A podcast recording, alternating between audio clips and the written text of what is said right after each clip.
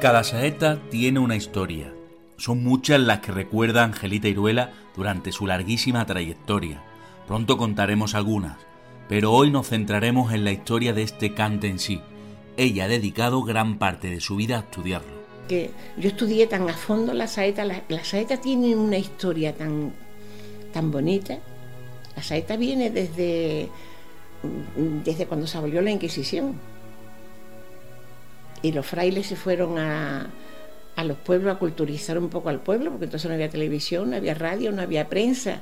Iban a echar misiones y echaban saetas de pecado mortal o saetas penetrantes tras una confesión.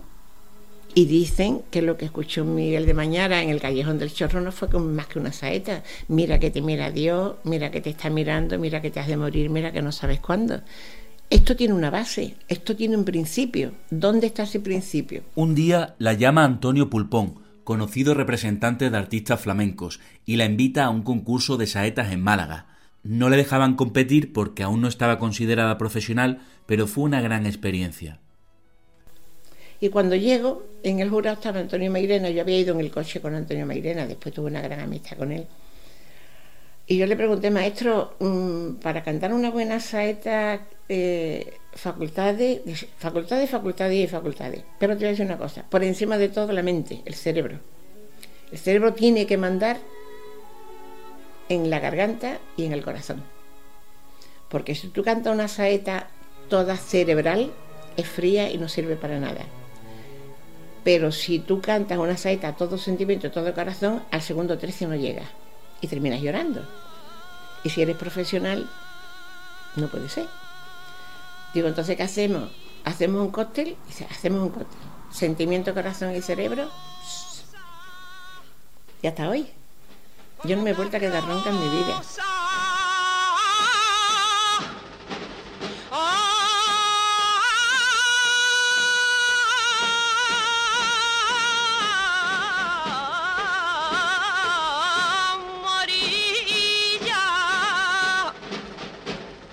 Para mí la saeta, mm, yo siempre digo que el, escenario de la saeta es el balcón. Pero el balcón es el púlpito desde donde reza el saetero. Porque cuando el saetero está cantando y abajo hay una multitud de personas escuchando, mirando para arriba, no están viendo la imagen, están pensando que ese señor que va a cantar diga lo que él está sintiendo a su Cristo y no se lo puede decir. Entonces tú tienes que cuidar mucho las letras. La saeta tiene que ser asequible en ese momento para que es flamenco, para que no lo es, para que es creyente, para que no lo es, para que es ruso, para que es musicólogo, pero es inglés o alemán. Pero la música es, mm, es el lenguaje internacional de todo el mundo. Hay muchas cosas implícitas en una saeta. Cuando le canta a una virgen es piropo, si le cantas a un Cristo es dolor yo no quiero música en ese momento, no quiero aplauso, yo solo quiero decir lo que yo estoy sintiendo en ese momento, decirlo en voz alta.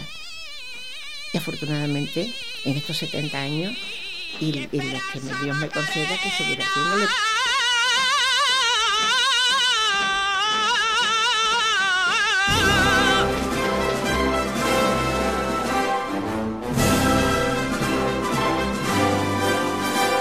Cuando Angelita descubre a la Esperanza Macarena, ya no se separa de ella.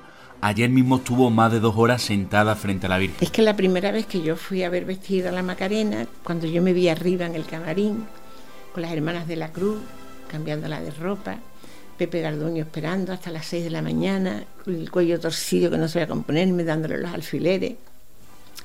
Y cuando llegué a mi casa, pues sí, creo que mi marido se encargó de dejar algunas cosas escritas te vi vestir esperanza una noche de primavera. De entre las flores a tus pies yo era una flor cualquiera, sin atreverme a mirarte tú, ni me notaste siquiera. Que le pusiste a las manos de Garduño, Macarena, que me parecen suspiros. Desde entonces, como hecha la Macarena, Angelita ha escrito cientos de poemas. Muchos los recita aún de memoria. Al cachorro, al gran poder, a la estrella. Consideraba que en cinco versos de una saeta no cabían tantos sentimientos también ha escrito varios pregones y en su momento quiso pronunciar el de Sevilla. Ahora a mí me dicen, maestra, no sé qué, que nunca has cambiado. Digo, pues mira, eso es lo que yo procuro, no cambiar nunca. yo un día en, Huelva, después del pregón del Rocío de, la Peña Flamenca de Huelva, fuimos a un sitio donde cantaba Paco Toronjo, que yo lo había conocido en su juventud. Esto fue el año 81, creo que fue, fíjate los años que hace ya. Y después de cantar, pues yo digo, ¿puedo cantar un fandanguito? Paco dice, no puede cantar, dijo 12. Y ya nos pusimos ya a cantar los dos. Yo me pico rápidamente y entonces me dice, niña, no se te olvide nunca. Torque dice, yo soy porque no tiene quien le diga tú eres. Y tú eres, niña, tú eres. Y yo aquello se me quedó grabado, porque somos lo que somos por lo que somos. Nunca dejes de ser quien eres. Y yo todas esas cosas me las he ido apuntando.